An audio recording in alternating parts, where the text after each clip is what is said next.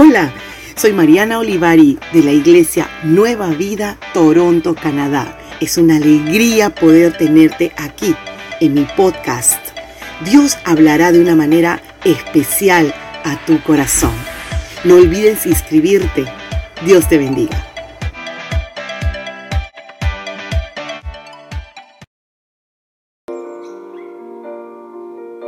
Lucas 12, 22 al 31. Dios cuida a sus hijos. Por eso les digo, no se preocupen por su vida, qué comerán, ni por su cuerpo con qué se vestirán. La vida tiene más valor que la comida y el cuerpo más que la ropa. Fíjense en los cuervos, no siembran ni cosechan, ni tienen almacén ni granero. Sin embargo, Dios las alimenta. ¿Cuánto más valen ustedes que las aves? ¿Quién de ustedes, por mucho que se preocupe, puede añadir una sola hora del curso de su vida, ya que no pueden hacer algo tan insignificante porque se preocupa por los demás. Dios te bendiga, ¿cómo estás? Te saluda la pastora Mariana, trayendo una palabra de Dios para tu vida.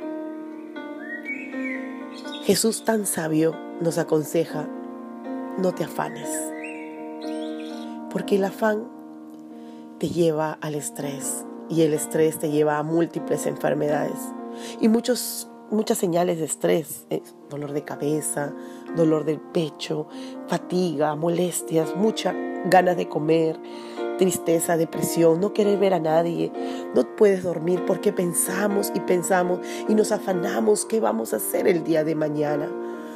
Pero Jesús nos dice, no te afanes, porque yo soy tu proveedor. Tu confianza y tu fe ponlas en mí. Yo soy el que provee y el que provocará las cosas que se sitúen en el lugar perfecto, en la hora perfecta, para que esté a tu favor. Dios se preocupa de sus hijos. Dios ama a su creación, ama a sus hijos. Y si ama a los lirios de los campos y a las aves de los cielos, la palabra dice, cuánto más te ama a ti no lleguemos al estrés. Y si estamos con estrés, hoy la palabra nos exhorta y nos dice, soltemos el estrés, suelta toda preocupación, toda carga en los brazos de Jesús.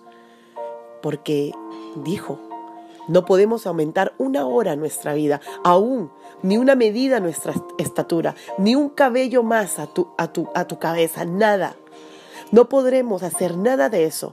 porque nos afanamos? Pero si confiamos en Dios, descansaremos en Él y estoy segura, como dice en la palabra, veremos su obra.